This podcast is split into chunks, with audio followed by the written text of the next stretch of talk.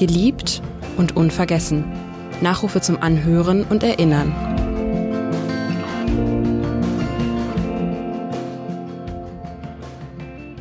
Rüdiger Kowalke, Chef des Fischereihafenrestaurants, legendärer Gastgeber, Fischpapst, geboren am 4. Dezember 1947, gestorben am 16. Februar 2019. Wer war Rüdiger Kowalke? Wie war Rüdiger Kowalke? Darüber spreche ich heute mit Entertainer Jörg Knör, der eng mit Kowalke befreundet war. Mein Name ist Jule Bleier. Lieber Herr Knör, Ihre erste Begegnung mit Rüja Kowalke ist schon etwas ganz Besonderes gewesen. Sie haben sich nämlich nicht, wie man vielleicht vermuten könnte, im Fischereihafen-Restaurant kennengelernt, sondern im Urlaub und zwar am Hotelpool in Frankreich. Und Sie haben dann später darüber gesagt, Kowalke sei einer dieser Menschen gewesen, die Gentlemen waren, selbst wenn sie nur eine Badehose trugen. Wie zeigte sich das? Wie, wie, genau wollen Sie das wissen mit der Badehose? Ich denke mal, ich habe Sie richtig verstanden. Ähm, also es war, ja, es klingt, klingt jetzt Hotelpool, klingt nach Urlaub, aber es war tatsächlich so, dass ich, ich kann es jetzt nicht mehr genau sagen, aber ich schätze, es war so noch, noch knapp Ende, Ende der 80er Jahre. Äh, da war ich mit meiner Band äh, engagiert für eine Versicherung in einem unglaublich schönen Hotel in Biarritz, der, das ein, eigentlich ein Schlösschen war, gebaut von Napoleon für seine Freundin Eugenie, also nur um mal den Rahmen klar zu machen. Dort hatte ich einen Auftritt und tagsüber lungerten wir mit der Band am Pool rum. Und genau zu dieser Zeit, jetzt kann man das wahrscheinlich gut festmachen zeitlich, äh, hatte Rüdiger Kowalke ein unglaubliches, äh, unglaubliche PR durch eine ähm, kann Werbe, genau, am, am, äh, also American Express hat äh, im Prinzip ihn als Top-Gastronom auch als Galionsfigur äh, für Gastlichkeit und für Geschmack und für Stil und, und irgendwie für Menschen, die Geld haben, äh, ähm, in einer Anzeigenkampagne, Anzeigenkampagne abgebildet, aber auch in einem Werbespot, in dem er am Schluss die Karte und sagt, zahlen Sie mit Ihrem guten Namen und und äh, das hat sich mir so eingeprägt. Und da er nun Nasskämmer ist, war er natürlich auch, wie so, sonst sind andere Menschen mit nassen Haaren ja nicht mehr so erkennbar, aber er, er unterschied sich ja in nichts. Also sah ich ihn da in Badehose mit seinen, jetzt weiß ich, seine, seine Freunde, die Heideräuber, und äh, auf dem Badelaken und die äh, diskutierten und ich glaube, sie spielten Skat. Und irgendwie, ich denke, Mensch, den musste ansprechen und äh, sag, Sie sind doch Rüdiger Kowalke und ähm, ja, es war so nahbar. Er war also dann nicht so irgendwie, oh, wer, was will der denn jetzt von uns? Ähm, und äh, ja, vielleicht war auch gerade ich auch gerade populär mit mit meiner Fernsehsendung im ZDF. Also da trafen sich zwei, die sich irgendwie kannten und äh, ja, und dann hat er nur äh, gesagt, wir sehen uns mal bestimmt in Hamburg. Das war jetzt kein langes Gespräch, aber es waren war so ein, so ein, so ein Anzünden von Sympathie und von Interesse. Und äh, ja, und dann habe ich die An Einladung mal angenommen und denn ich war in dieser Zeit äh, sehr häufig und auch sehr gerne in Hamburg in verschiedenen Theatern, im Makadam-Theater, dann später sehr häufig in den fliegenden Bauten. Und man sucht sich, das mache ich heute auch noch in jeder großen Stadt, so eine Art Ersatzfamilie oder auch Wohnzimmer. Das ist, sind häufig gute Gastronomen, mit denen man, man auch sehr persönlich ist. Und das hat sich dann halt so entwickelt, dass für mich ähm, der halt dauernd auf der Flucht ist und Auftritte hat, ähm, das so ein fester Stützpunkt war von Wärme, von äh, Freundschaft und äh, das hat sich da verfestigt. Sie sind also richtig gute Freunde geworden in, diesen, äh, in dieser langen Zeit. Das ist ja ähm, schon länger her gewesen, dass Sie sich kennengelernt ja. haben. Sie haben ähm, gesagt nach seinem Tod, es gibt fünf Menschen in meinem Leben, auf die ich nicht verzichten möchte. Mit dreien bin ich verwandt, mit einem verheiratet und dann war da noch Rüdiger. Sie seien so. Seelenverwandte sogar gewesen, in, in gewisser haben Sie Weise, gesagt. Ja. Ähm, wie war denn dieser Rüdiger Kowalke, den wir jetzt kennen als den Promi-Gastwirt? Wie war der privat? Wie war der als Freund? Also Seelenverwandt ist, glaube ich, eine gute Überschrift für äh, die Berufe von, von Gastronomie, von Gastlichkeit, von Gästen haben oder in meinem Fall auf der Bühne Zuschauer. Da ist ja eine ganz große äh, Verwandtschaft. Wenn mich jemand fragt, ähm, was was das Besondere an meinem Beruf ist, dann mache ich auch immer irgendwie Vergleiche mit, mit Küche, Gastronomie, weil es da auch darauf ankommt, dem Menschen etwas ein bisschen Glück zu schenken. Man muss aber auch wissen, ob man ihren Geschmack trifft und man muss auch das Ganze in eine gute Inszenierung hineinpacken.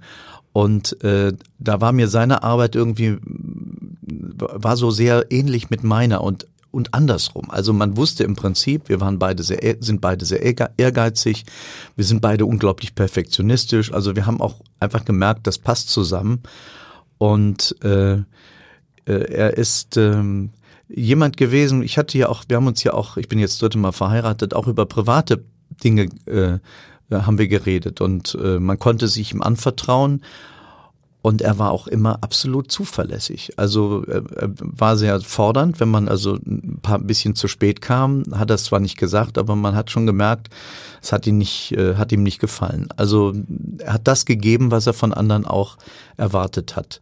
Ähm, und war auch jemand, der zugehört hat. Also es war nicht so ein Freund, der sagt, okay, äh, wir, wir reden nur über schöne Dinge und was wir alles noch für tolle Sachen machen. Wir haben ja viele Events miteinander gemacht, sondern er hat einfach auch ähm, sich Zeit genommen. Das ist ja eigentlich das Wichtigste in der Freundschaft, ne? dass man Zeit füreinander hat, auch wenn man eigentlich äh, beansprucht ist. Wir haben uns ja häufig im Prinzip ja nur in, im Restaurant getroffen, später auch bei ihm, bei ihm zu Hause.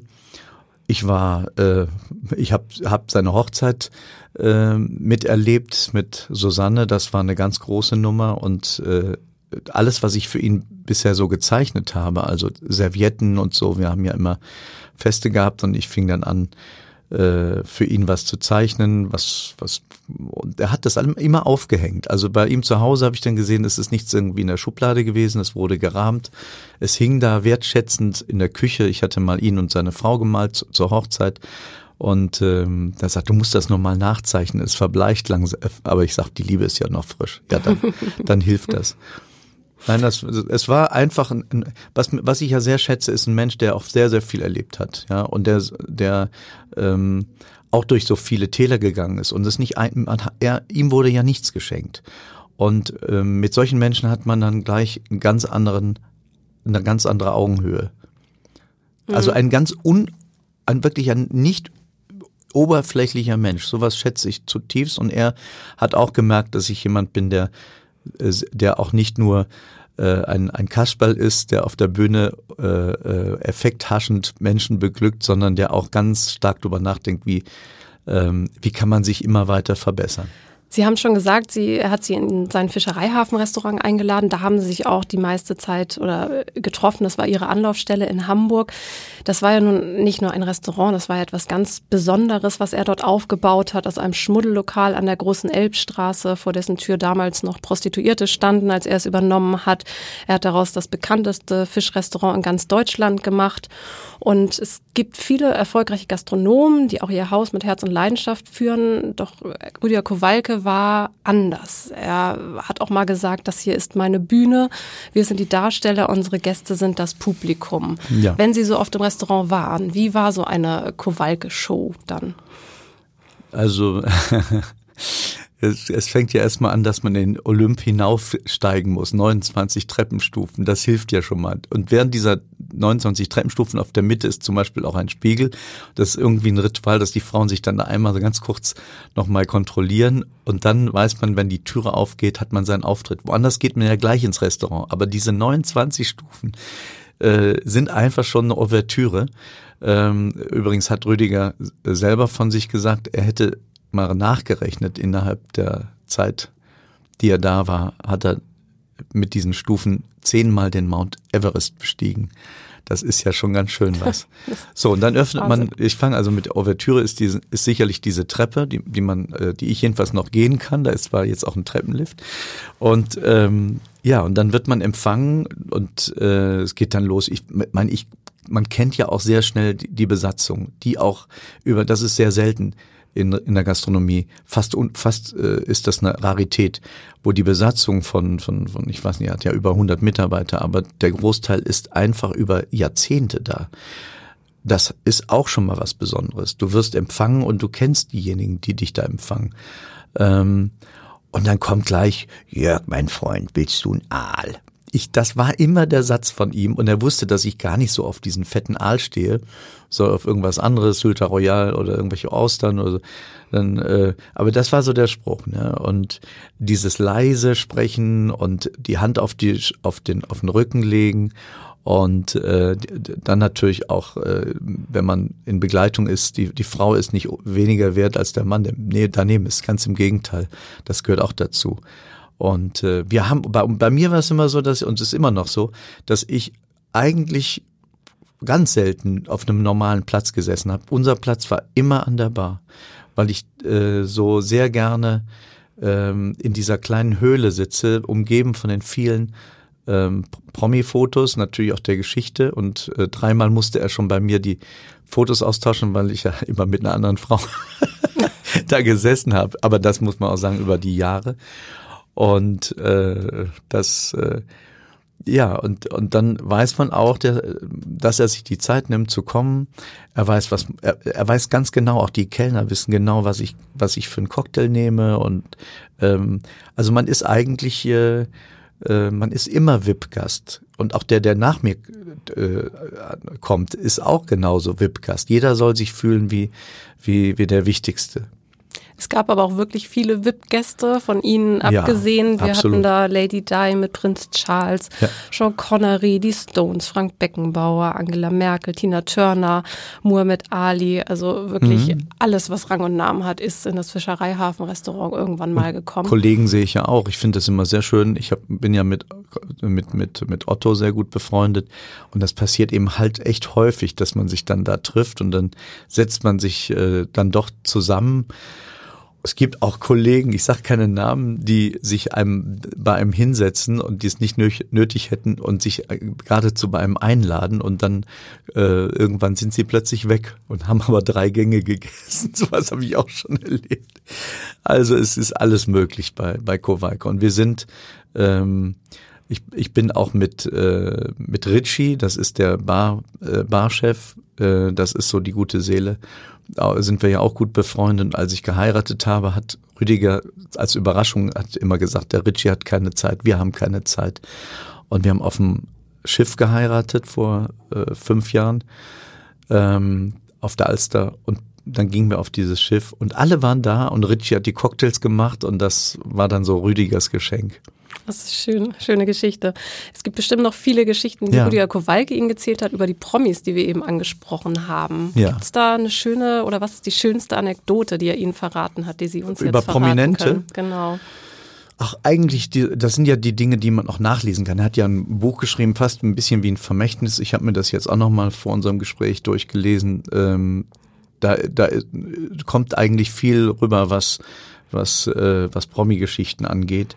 Ich weiß nur, dass Rudi Carell, äh, mein Entdecker, äh, immer mal äh, zu ihm rein ist und hat gesagt, Rüdiger, ich brauche sofort wieder ein Aal. Ja, Rudi, Rudi ist ja Holländer und für die ist Aal wie ein Grundnahrungsmittel. Und, äh, und Rüdiger hat dann ihm, Rudi immer noch ein Aal zugesteckt, auch wenn er gar nicht da als Gast war. Ähm, hat übrigens auch, und das finde ich auch so was Tolles, ähm, hat die, eine Aalräucherei regelrecht vom, vom Stillstand bewahrt. Die wollten schon schließen, weil sich keiner mehr für geräucherten Aal interessierte. Ähm, und äh, dann hat er gesagt, nee, aber für uns muss, müsst ihr das weitermachen und hat dann eben noch mehr Aal auf die Karte gesetzt als ohnehin. Und das äh, das ist auch, das sind auch so Sachen, dass man nur exklusiv, er sagt, ich habe da und da, das ist der Aal und erzählt dann auch über jedes Ding, was er auf dem Teller hat, weiß der was zu erzählen. Ja, das werden jetzt seine Söhne für ihn fortführen, sein Sohn Dirk und der Sohn ja. Benny, den seine Frau Susanne mit in die Familie gebracht hat. Ähm, die sind ja Teil der Besatzung, wie sie es ja, und sehr genannt eng, haben. Sehr eng. Und sehr ich habe, ich glaube, was äh, beim, wenn ich vielleicht noch vorweggreife, auf mein letztes Gespräch mit mit Rüdiger nicht so lang vor seinem Tod und eigentlich noch in einer ganz furchtbaren Situation im Krankenhaus über Weihnachten da zu sein, ist ja nicht so schön. Und da sagte er nur, habe ich ihm nur erzählt, dass, wie, wie, wie ich auch gemerkt habe, dass äh, der Dirk, sein Sohn, äh, sich äh, schon weit weg davon entfernt hat, sozusagen in der Nachfolge seines Vaters so eine Art Kopie seines Vaters zu sein. Weil das, man, man nimmt ja so vieles an, und denkt, man müsste es genauso machen. Und äh, dass er und hab Dirk dann so als lockeren und und und auch sich immer mehr öffnenden Menschen beschrieben. Und da war er ein bisschen anders als sein Vater oder ist anders als sein Vater.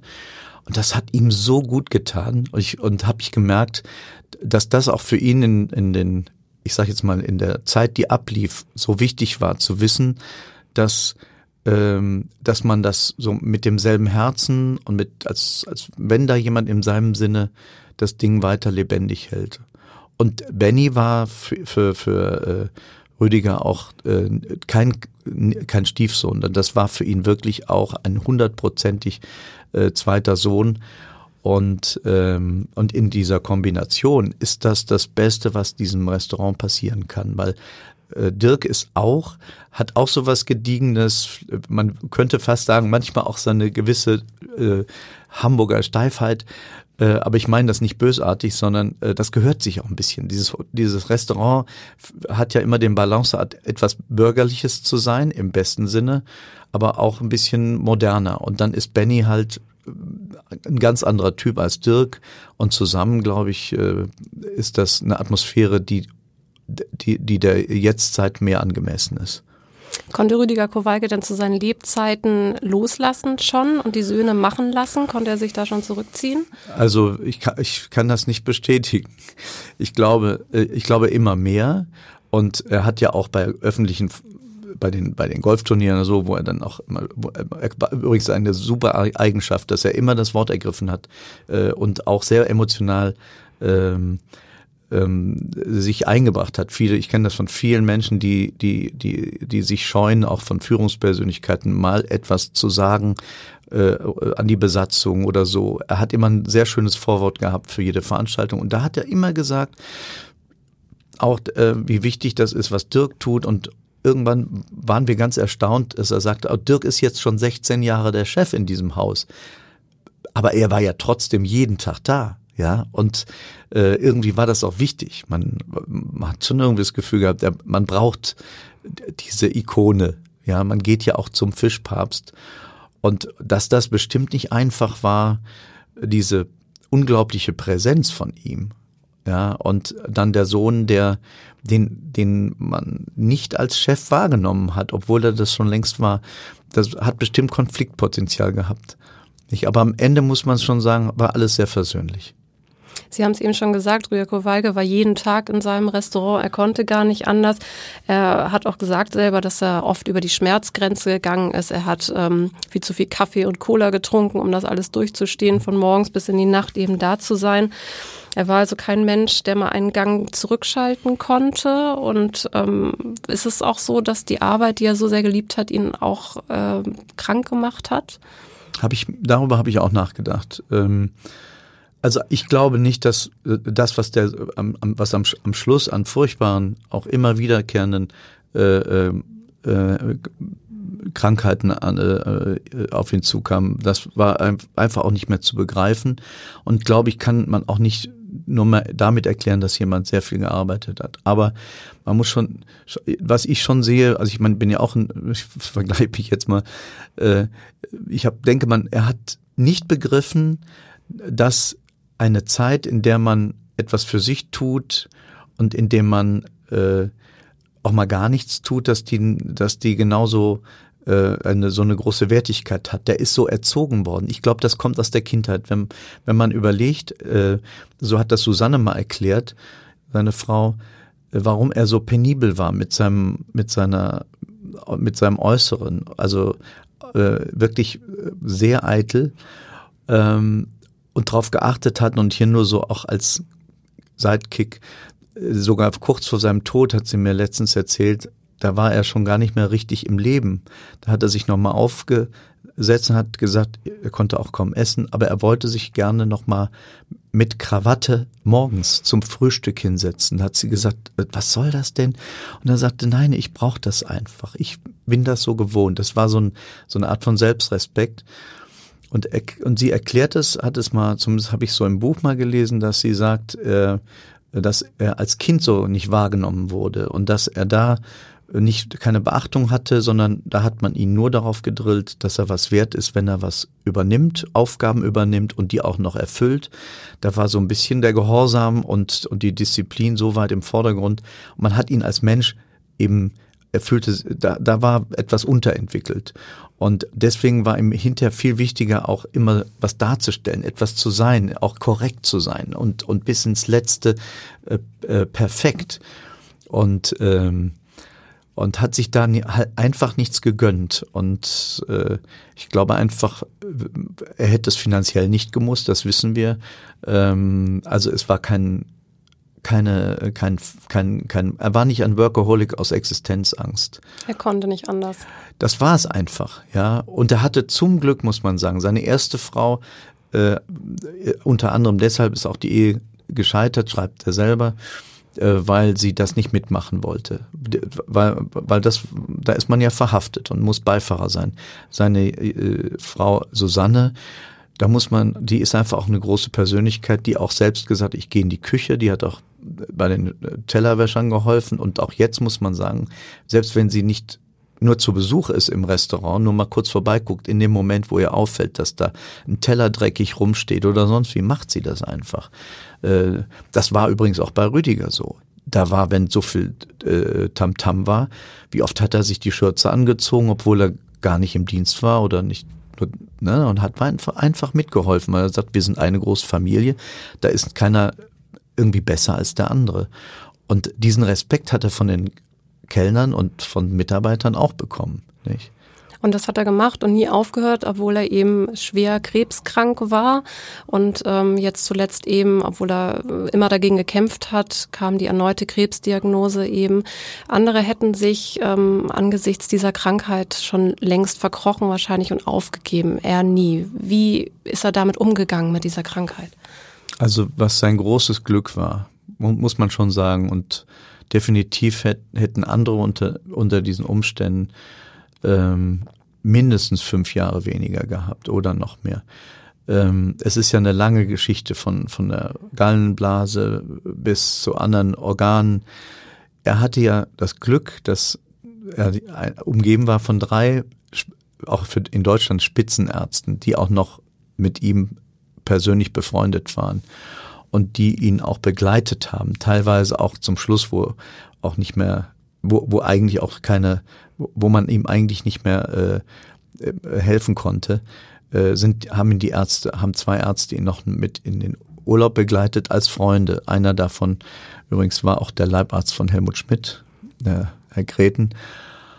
Und das war für die aber umso schwerer, dass sie als Ärzte auch nichts tun konnten. Wir haben diesen 70. Geburtstag mit ihm gefeiert im Dezember äh, davor und er war wirklich, er hing im Anzug als ein, ein ganz dünnes Vögelchen und hat sich wirklich aufgerafft dazu, weil er wusste, dass uns das auch wichtig war.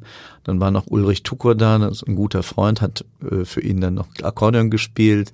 Ich habe irgendwas gemacht und ähm, ja, und es lag so eine ganz große Bedrücktheit, denn uns allen, wir haben es ja nicht ausgesprochen, war klar, dass wir uns hier zum letzten Mal zu einem Geburtstag sehen. Und die Ärzte hatten Tränen in den Augen.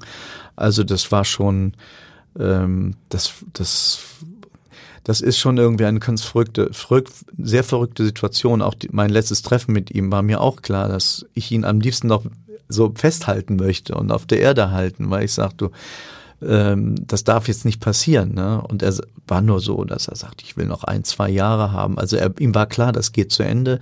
Aber so ein, zwei Jahre hätte er gern noch gehabt. Aber es ging dann leider doch ganz schnell. Ihr letztes Treffen das war aber auch etwas ganz Besonderes und sagt auch viel über den Menschen Rüdiger ja. Kowalke aus. Ähm, Sie haben ihn im Krankenhaus besucht. Ja.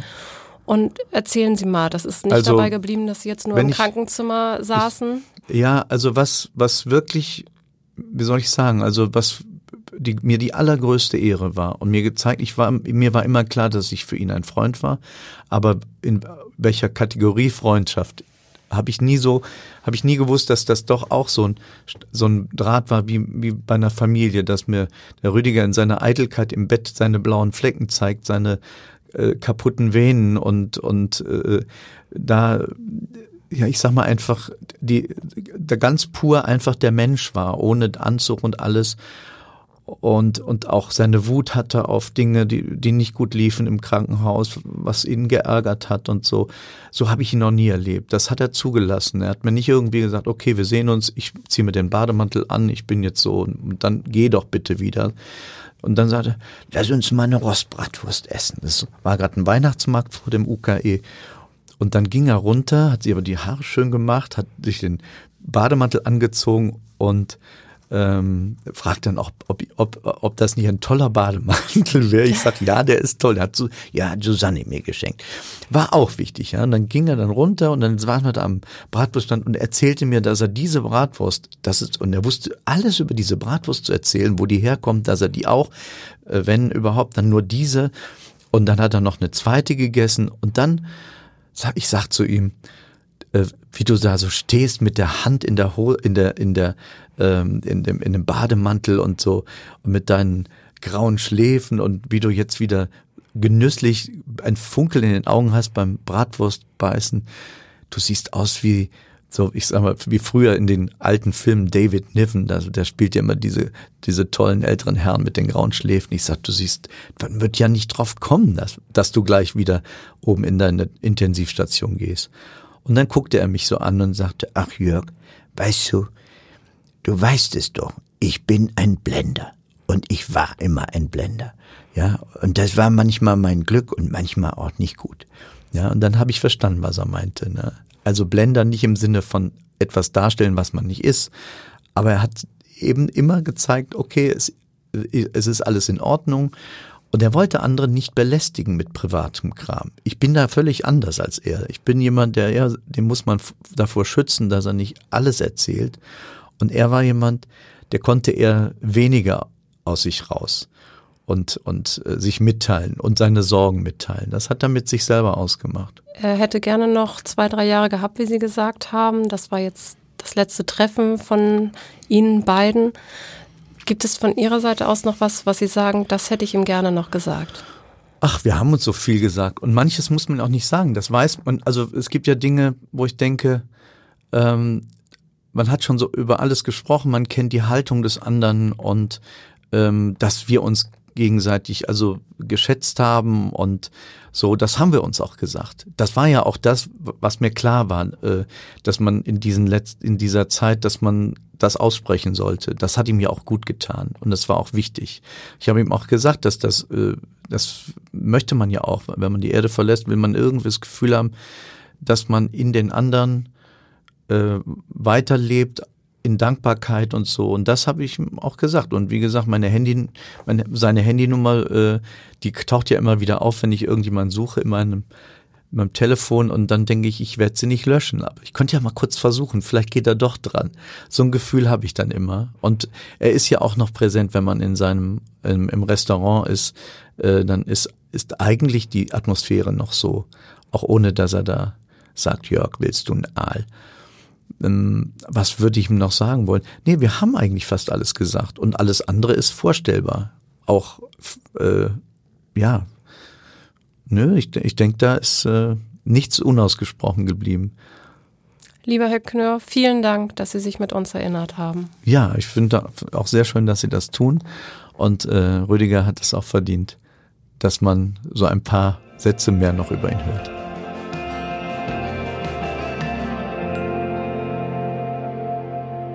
Weitere Podcasts des Hamburger Abendblatts finden Sie auf abendblatt.de slash podcast.